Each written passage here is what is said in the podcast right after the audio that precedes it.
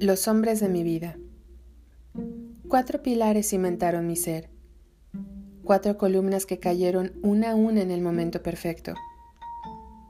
La primera columna me enseñó todo lo que estaba mal.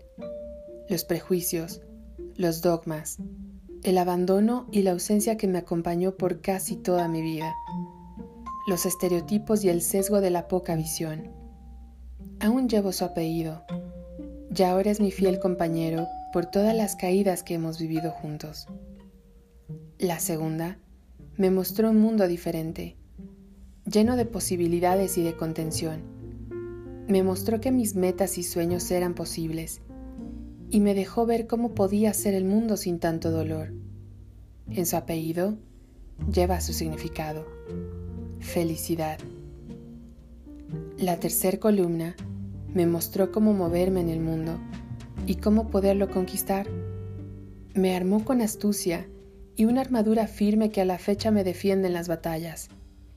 Me enseñó cómo sobrevivir y me equipó con todas las herramientas, excepto el amor. Fue mi primer guía y el primero en ponerme a prueba con su ausencia. Gracias por todo donde quiera que estés. No fue en vano estarías muy orgulloso de ver tu creación. La última columna fue la más atroz. Fue la que afiló mis sentidos y me enseñó a no desperdiciar nada que los demás no merezcan.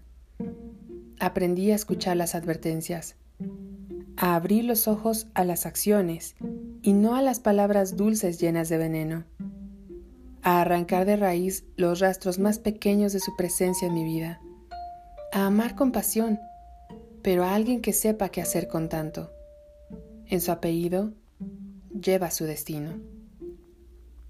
El mal, el bien, el cómo pelear y a quién amar. Cuatro columnas, cuatro enseñanzas que me hacen ser quien soy y que han fortalecido a una mujer que ya no tiene miedo de salir al mundo y conquistar todo aquello que desee, porque al final el único límite es su propio cielo.